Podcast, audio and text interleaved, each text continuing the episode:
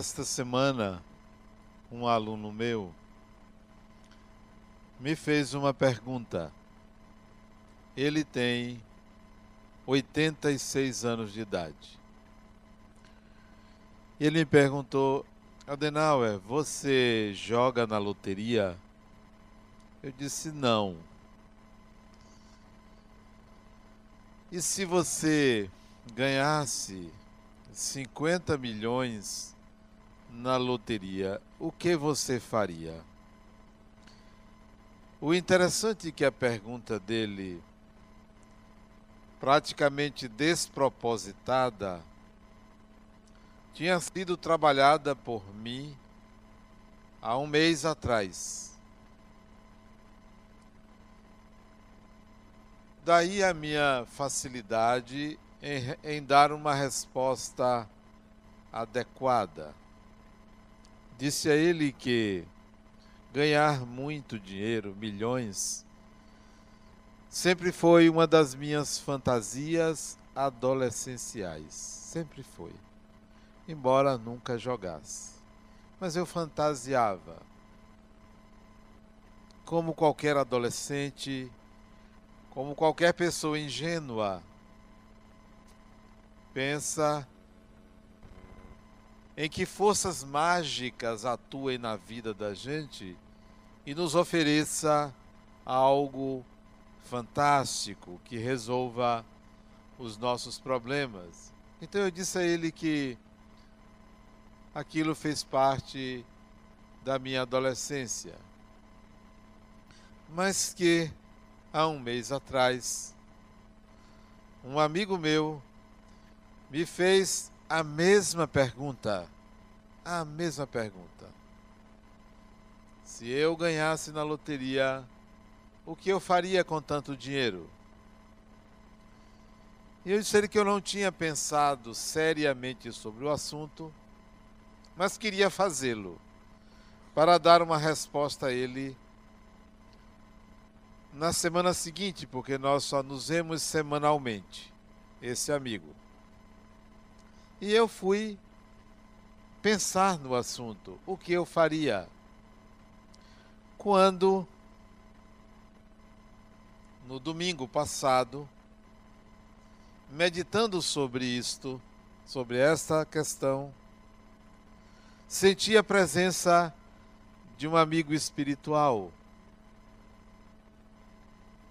E ele então reforçou a pergunta: sim, o que você faria? Mas o reforço da pergunta me pareceu algo intimidador. Eu deveria pensar nisso seriamente. Como se ele estivesse me questionando que eu estaria pensando em bobagem.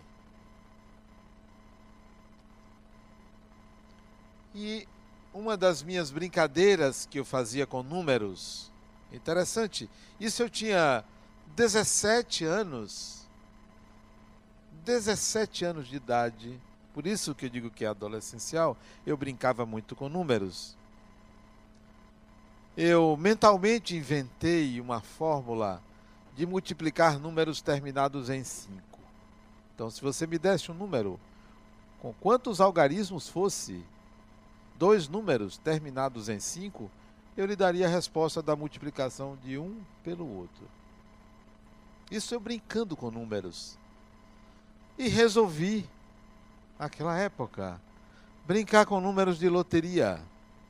E colocava assim: vou botar o número que vai ser sorteado. Geralmente eram números de seis algarismos. E eu acertava de 3 a 5 algarismos dos seis.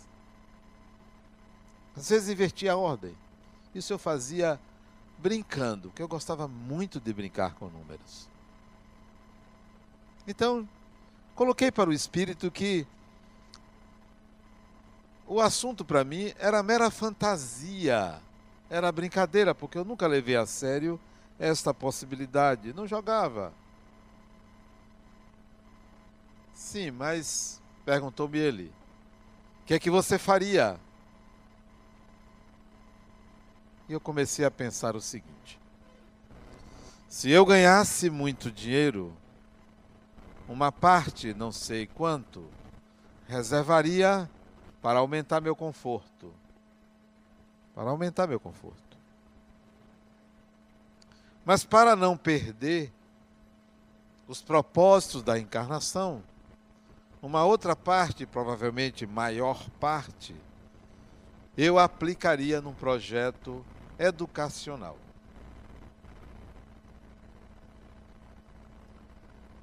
Simultaneamente, o pensamento era: mas que projeto educacional? Fazer escolas? Universidade?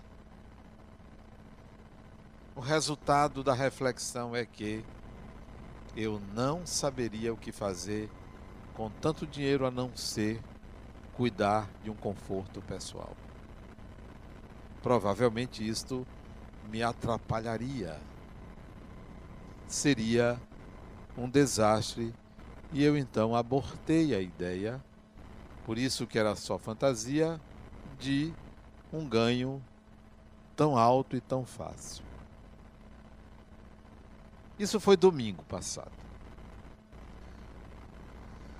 Na terça-feira, agora, quando esse aluno me perguntou, eu disse a ele: Olha, eu, por várias encarnações, investi em conhecimento, em saber, em saber teológico, em saber religioso, desde o século XIII, as várias encarnações dedicadas ao estudo e à vivência da religião. Não tenho a expertise de um empresário, não tenho a competência para empreender, senão algo voltado para o espiritual. Então não teria nenhuma utilidade para o espírito que eu sou ter tanto dinheiro. Não teria utilidade. Não que eu fosse me perder mas me atrapalharia. Em princípio, me atrapalharia. Por que razão estou colocando isso para vocês? Porque a nossa mente, a nossa consciência, constrói ideais, fantasias, modelos psíquicos que perseguimos na vida para realizar. Reencarnamos com esses modelos. Quanto mais fantasia existir nesses modelos, maior a probabilidade de insucesso maior será a inércia do espírito, maior será a dificuldade na encarnação. Porque tentaremos dar saltos nesses modelos psíquicos de vida. Qual é o seu modelo para esta encarnação? É uma vida com momentos mágicos, com ajudas sobrenaturais, com intercessões divinas que retire toda dificuldade da sua frente, meus pêsames. Se o seu modelo é aquele que você acredita que alguém irá resolver o que se passa no seu mundo íntimo, meus pêsames.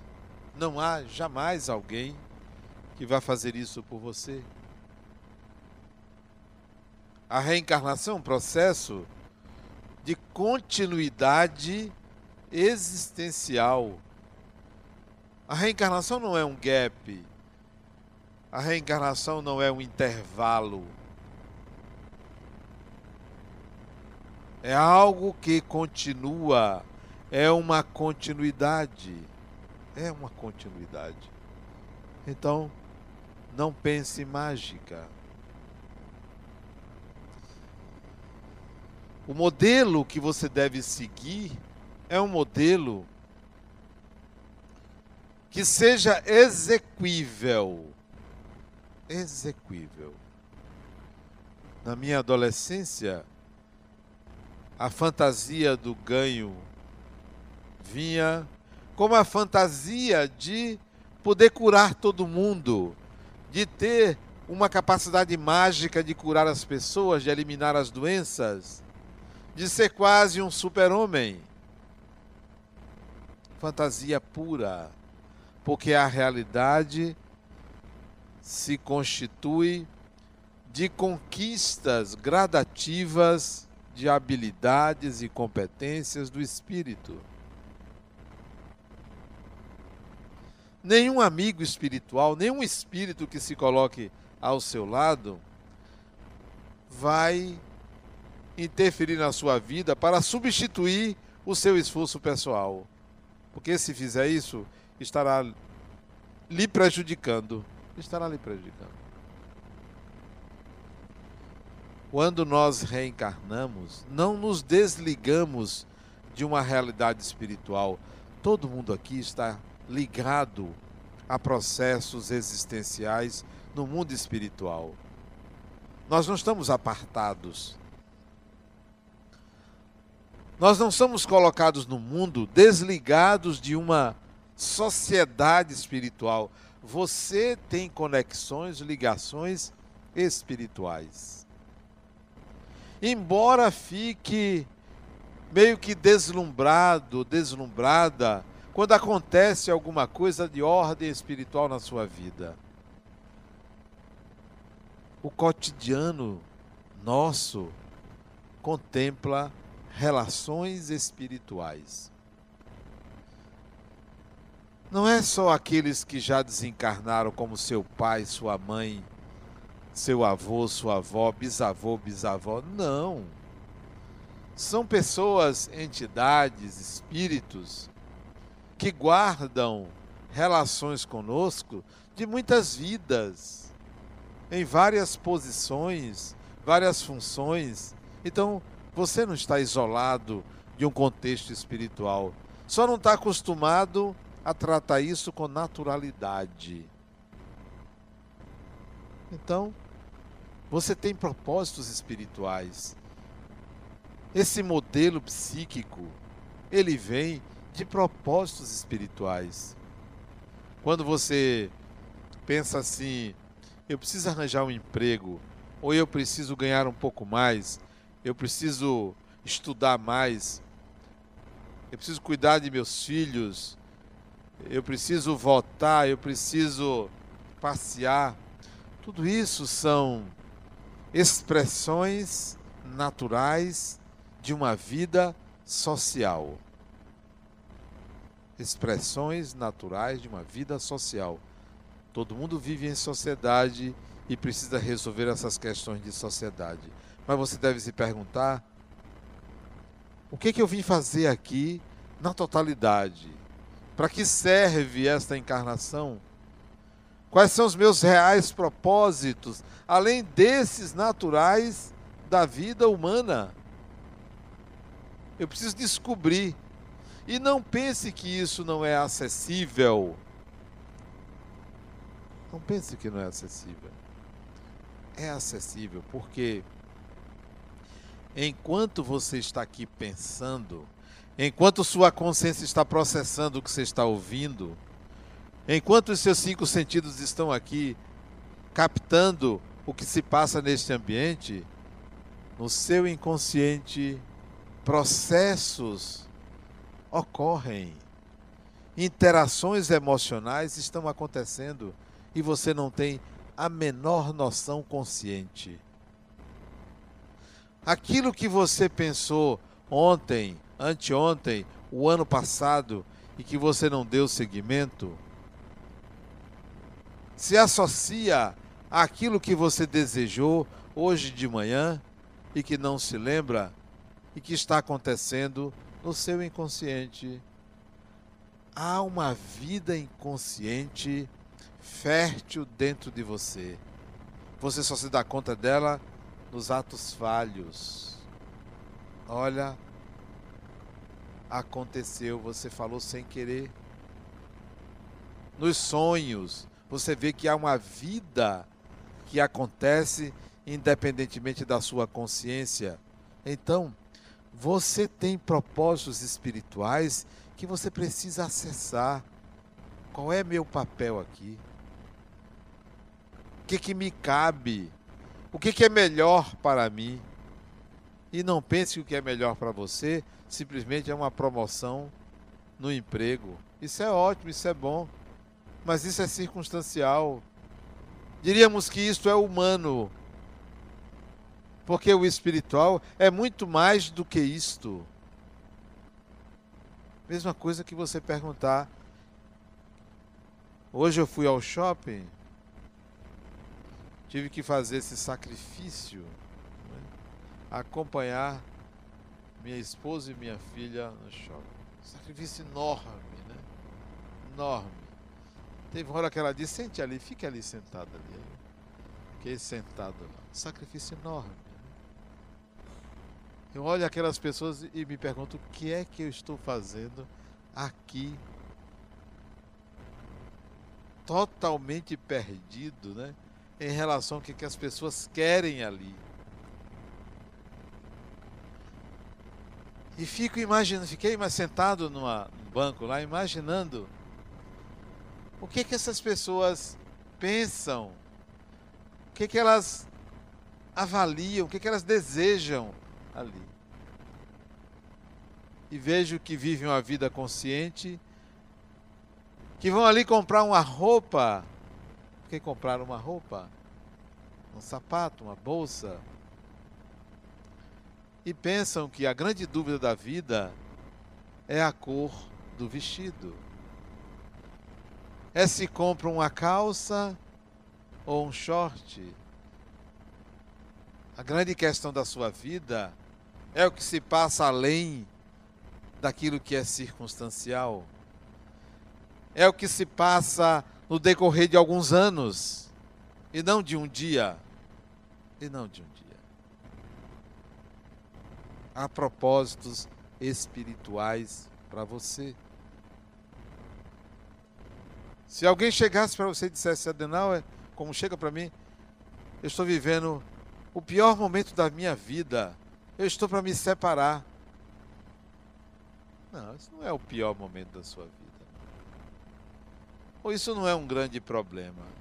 Você vai ver qual é o seu grande problema se você pegar 20 anos da sua vida, não um dia da sua vida, 20 anos ou 30 anos da sua vida. Não são os eventos marcantes que determinam os nossos propósitos psíquicos para uma encarnação. É de um tempo muito maior. Quando você analisa e reduz esses graves momentos a pequenos picos emocionais. Somente isso, pequenos picos emocionais. Ah, mas você não sabe o que é você dedicar a vida a um homem e ele lhe abandonar depois de 30 anos, 35 anos de casado, para se juntar a uma garota bem mais jovem. É porque você não sabe. Eu digo, isto é detalhe. Sua vida não pode ser resumida a isto, a esta experiência. É, isto é apenas um pico emocional.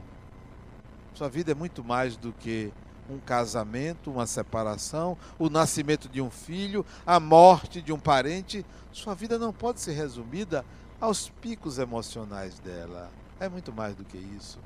É um somatório de experiências e como elas afetam a você. Como elas interferem no seu destino e na pessoa que você é. Melhor dizendo, e no espírito que você é não é um evento, por mais grave que ele seja, não é. É um detalhe. Repito, é um pico emocional. Há razões espirituais para você estar tá aqui. Para você estar encarnada, encarnado. Há razões espirituais. Busque. A razão não é simplesmente ir ali no shopping, ou ir para um aniversário, ou trocar de roupa, ou fazer aniversário. É mais do que isso, é muito mais. Portanto, pegue um volume maior de experiências, que eu estou colocando 20 anos, 30 anos. Portanto, os mais jovens ainda não sabem de nada. Sem querer desprezá-los, ainda não sabem de nada. Ainda tem muito pela frente. A vida começa a qualquer tempo quando você se torna proprietário dela. Até você se tornar proprietário dela, não aconteceu nada com você, porque você viveu na inconsciência e com a cabeça mergulhada como um avestruz sem enxergar o que se passa com você. A grande maioria dos espíritos que alcançam certa lucidez é depois da meia-idade que a vida começa. 40 anos, 35, 40 anos é que a vida começa. Você começa a se dar conta do porquê e do para quê.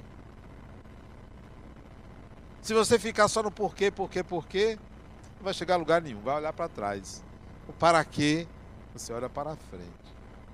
Quais são seus propósitos existenciais? Qual é a filosofia que norteia a sua encarnação? Qual é o modelo que você segue? Quantos seguem Instagram? Facebook, Snapchat e outros. Você vai seguindo. O ídolo tal. Um amigo meu saiu daqui de Salvador e foi para o Rio de Janeiro com a família assistir a um show de um grupo, não sei se inglês, americano, um grupo aí. Sofreu pão que o diabo amassou. Porque choveu, ele perdeu os documentos e ainda foi assaltado. Eu só não disse toma, porque eu fiquei com pena dele. Não, não são esses eventos. A sua vida ainda tem muito mais coisas do que passar por essas pequenas dificuldades, né? há muito mais. Há propósitos maiores. Quais são seus propósitos? Olhe quem são seus ídolos. Olha onde você gasta energia. Olha onde você gasta dinheiro. A arte não é ganhar. Ganhar é fácil. A arte é gastar. É como você gasta. Como você gasta, a vida lhe dá de volta. Se não souber de gastar, você perde. Ganhar, nós ganhamos. O universo, Deus nos deu o universo para nós. Tome, modele, faça o que você quiser. Nós ganhamos muito, não sabemos gastar. Esse é o nosso problema. Não sabemos gastar. Gastamos, gastamos irresponsavelmente inconsequentemente, egoisticamente? Quais são seus ídolos? Qual é a sua filosofia existencial? Ou você ainda está naquela filosofiazinha pequena, minúscula, dizer assim: eu não faço mal a ninguém, desde que ninguém pise nos meus calcanhares. Uma filosofia barata, pequena, muito pequena. Ou então dizer, não, eu quero para os outros o que os outros querem para mim. É muito pequeno. Exija mais de você. Queira mais para você. Atue mais. Realize mais. Aventure-se mais. Arrisque-se mais. Não fique se preocupando com uma pedra no sapato. O que é uma pedra no sapato? É um daqueles picos emocionais. A outra, a mãe dela desencarnou há 28 anos atrás. 28. Adenal, até hoje eu não superei isso. Vá tomar banho. Como?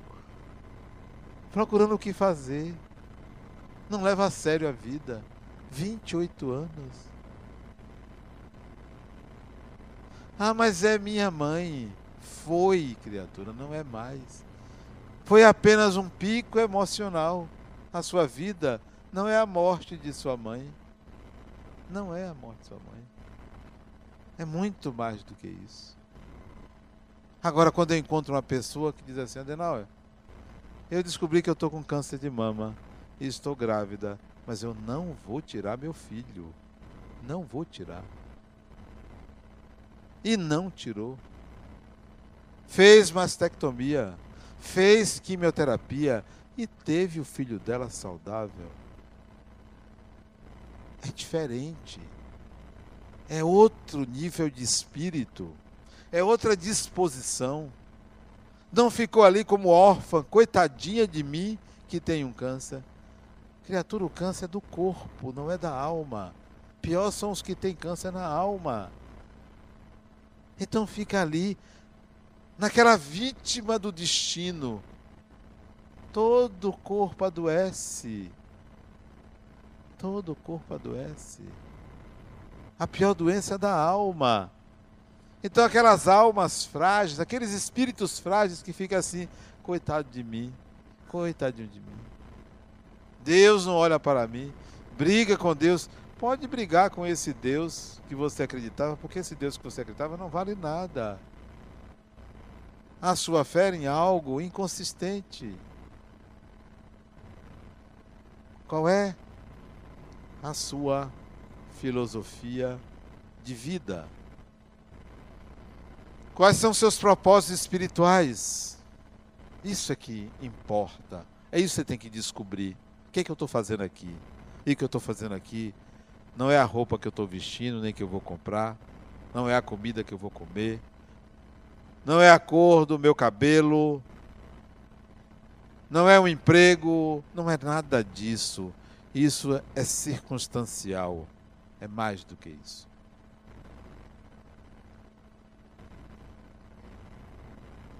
Quando eu escrevi o livro em 2012, Jesus, o arquétipo humano, eu tinha lido o livro dos Espíritos há muitos anos atrás e notei que havia uma mensagem no livro dos Espíritos assinada por Paulo, o apóstolo, em que ele chamava Jesus de arquétipo humano. O livro dos Espíritos foi escrito em 1856, publicado em 1857. 1856 foi o ano que Freud nasceu. 1875 foi o ano que Jung nasceu. A palavra arquétipo foi usada por Jung no século XX, mas no século XIX, os espíritos já tinham utilizado a palavra com o significado psicológico, arquétipo humano. E eu pergunto a vocês, qual é o arquétipo dominante na sua vida? Qual é o arquétipo dominante? Isto quer dizer, qual é a tendência dominante na sua vida? Não é tendência para o mal que eu estou me referindo, nem tendência para o bem. Qual é a tendência dominante? Vira e mexe para onde vão meus pensamentos. Vira e mexe para onde vão os meus atos. Vira e mexe qual a qualidade das experiências que eu tenho arquétipo dominante.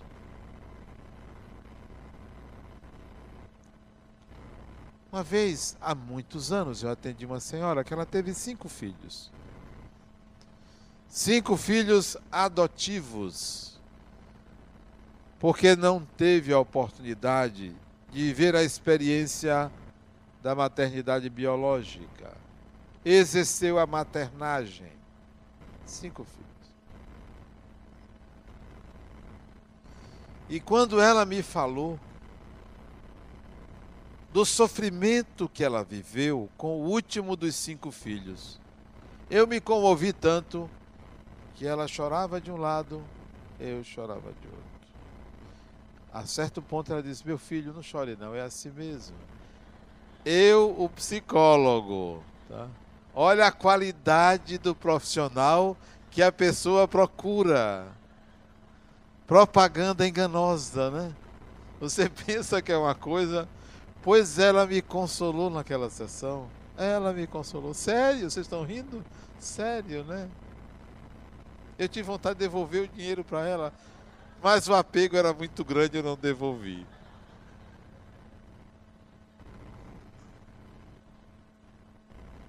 O arquétipo dominante daquela mulher era o arquétipo materno.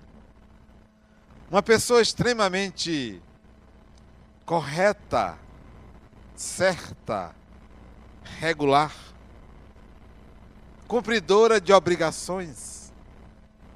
Deve ser uma pessoa intragável. É regida pelo arquétipo paterno. O arquétipo humano é aquela pessoa que tem uma alta dose de humanidade, uma alta dose de empatia, uma alta dose de compaixão. Esse é o arquétipo humano. Por isso que Jesus era o arquétipo humano, uma alta dose de empatia, que é a capacidade de se colocar no lugar do outro e sentir o que o outro sente. Empatia compaixão. E nós precisamos atualizar esse arquétipo. Atualizar significa viver experiências típicas daquele arquétipo. Tente acessar os objetivos espirituais para você nesta encarnação e você vai encontrar algo assim. Prometo que Vou atender o apelo espiritual. Vou me dedicar ao conhecimento das coisas do espírito. Vou me enxergar como espírito. Certamente tem isto. Porque não é possível você reencarnar sem ter partido do princípio de que não poderia ficar para trás. Muita gente fica para trás. O que é ficar para trás? é passar encarnação e encarnação na mesmice. Na mesmice. Imaginem vocês que a próxima dimensão que você vai, depois de terminar as encarnações na Terra, seja uma dimensão em que você não tem sofrimento, é feliz, ama e é amado, tem consciência plena de quem você é, não passa uma infância enorme para aprender, não tem karma negativo. Se você sabe disso e descobre que para ir embora para essa dimensão, basta que você cumpra algumas obrigações você prefere cumprir logo as obrigações ou ficar aqui na mediocridade sem poder desfrutar de algo melhor? É claro que nós queremos algo melhor. E esse algo melhor, e essa dimensão melhor, não é a dimensão espiritual que eu estou me referindo. Porque é muito parecida com a dimensão que nós estamos vivendo. É algo inimaginável mas algo muito maravilhoso. E isso é conquistado se você reacende esses propósitos espirituais e diz assim para você: eu vou levar a sério minha encarnação. Eu vou levar a sério. Eu não vou ficar brincando. Isso não é uma brincadeira. Isso é, isso é sério. Reencarnar é algo sério desencarnar é algo sério, viver é algo sério, mas não é a seriedade aquela de quem está zangado. É a sério quer dizer, eu preciso aproveitar o que precisa ser vivido na encarnação. Levar a sério é isso. É não viver brincando de viver. Certamente nos seus propósitos espirituais consta algo assim, ó. Eu vou reencarnar e não quero fazer mal a ninguém. Mas eu preciso me dominar. Eu preciso estabelecer limites para mim. Certamente contém isso. Quando você reencarna, adeus limites. Não consegue. Quando não engorda muito, porque é falta de limites. Não contém agressividade, porque é falta de limites. Não contém os pensamentos repetitivos e negativos, porque é falta de limites. Não consegue deixar de pensar numa superioridade pessoal e inferioridade do outro que você inveja e por aí vai. Não tem limites. A vida exige renúncia, educação de emoções, educação do impulso e a gente não quer. E aí vive de dieta em dieta. Dieta da lua. Dieta de não sei o que. Dieta. Controle sua ansiedade, que é a, é a dieta mais eficaz é controlar a ansiedade. Controlar a ansiedade é educar os impulsos. Quando você reencarnou, você deixou uma sociedade e entrou na outra, mas você se mantém vinculado a ela. Todo mundo aqui tem vínculos espirituais.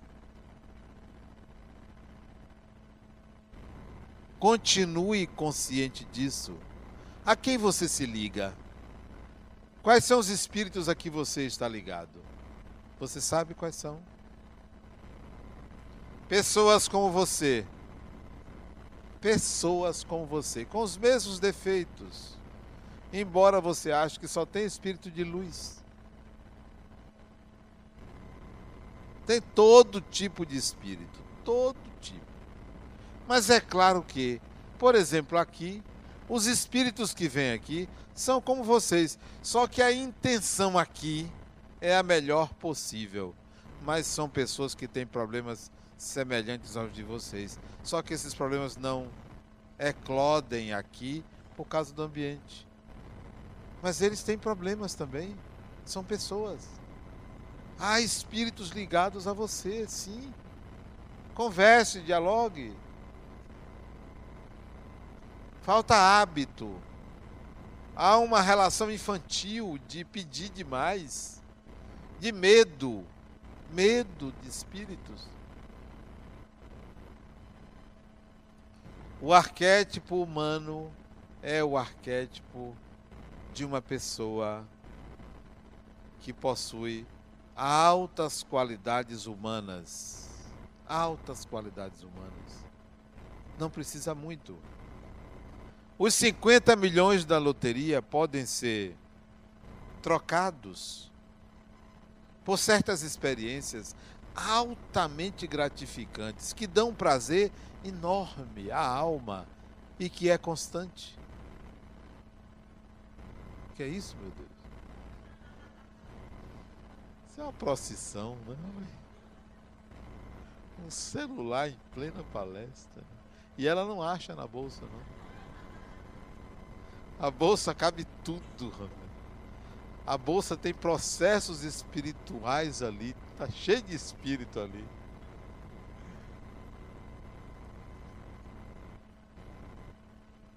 Eu já me perdi. Tava falando de quê? Eu tava falando de quê? O que, que eu tava falando? Sim, os 50 bilhões podem ser trocados por certas experiências impagáveis, impagáveis, que não tem preço. Há momentos de êxtase místico e êxtase espiritual que não tem conforto que seja maior do que isto. experiências de lidar com pessoas de alta qualidade espiritual, que não tem preço, que não lhe pedem nada, não exigem nada, mas que estabelecem uma relação com, com você que alimenta a sua alma. Mas tem pessoas que estabelecem relações com você que sugam você, que não são capazes de doar um milímetro de energia amorosa. É possível você acessar esse repositório de suas propostas para esta encarnação. É possível. Eu tenho encontrado pessoas que ao longo das suas vidas fizeram um bem enorme, viveram processos difíceis, atitudes ruins, inveja, egoísmo, mas no conjunto da obra você vê a qualidade do Espírito. Não julgue uma pessoa por um ato. Não julgue uma pessoa por uma fase da vida dela. Não julgue uma pessoa como má e atrasada porque é viciado no entorpecente. Não julgue uma pessoa inferior porque falou mal de outra. É o conjunto da obra. Às vezes são detalhes. São pequenas imperfeições que fazem parte da vida humana, que estão mais presentes na egrégora do que na pessoa, nos zeitgeist do que na pessoa.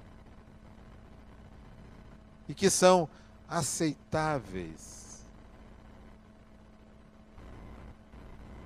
Quanta gente em dado momento você vê uma inferioridade, mas é só naquele momento, é só naquele aspecto.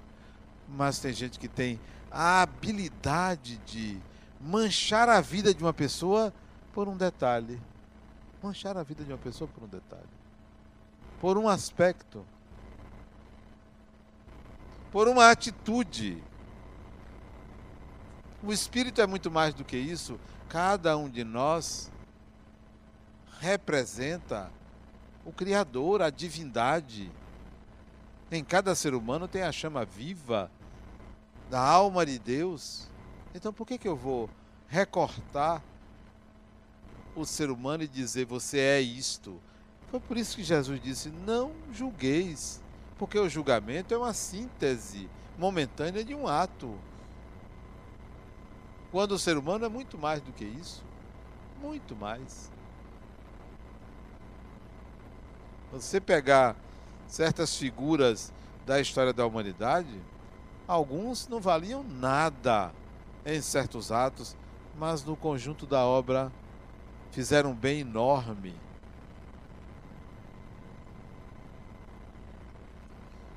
Esse amigo meu que me propôs, me perguntou o que eu faria com tanto dinheiro, me contou uma história interessante. Que um indivíduo foi contratado para matar outro. Matar outro. E ele aceitou o preço. Não sei quantos mil reais. Perguntou quem era, onde morava. Queria se encarregar disso. E ele foi lá matar a pessoa. Viu, analisou as circunstâncias, os detalhes, né? tinha o argumento de dizer que ele cumpria ordens de Deus, por isso que ele faria aquilo. Só que na hora que ele foi matar a pessoa, a pessoa, ao invés de pedir que não morresse, cuspiu no rosto dele.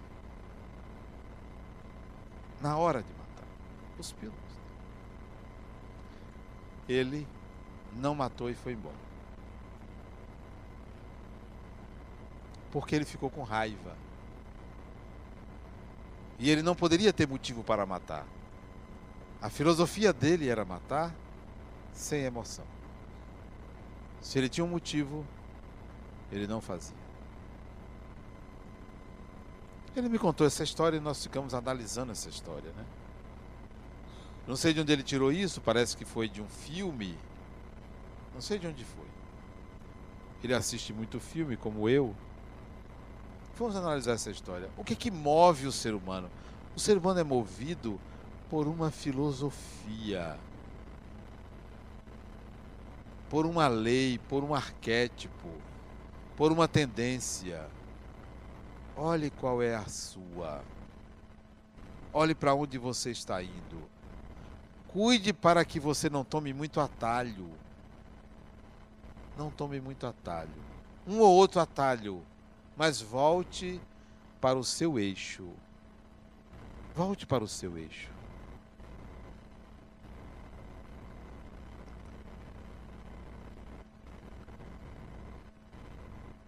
Interessante que o ano passado, o ano retrasado, eu estive na Universidade de Harvard. E sem querer, entrei numa sala de aula. Sem querer querendo. E a mulher que estava dando aula parou a aula, porque eu, eu e meu, meu genro entramos na sala de aula.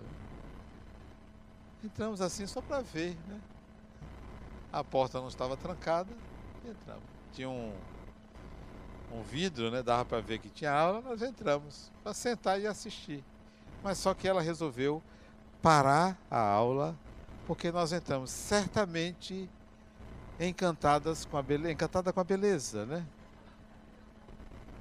Aí nós vimos que a turma toda olhou para trás, pedimos desculpas e saímos.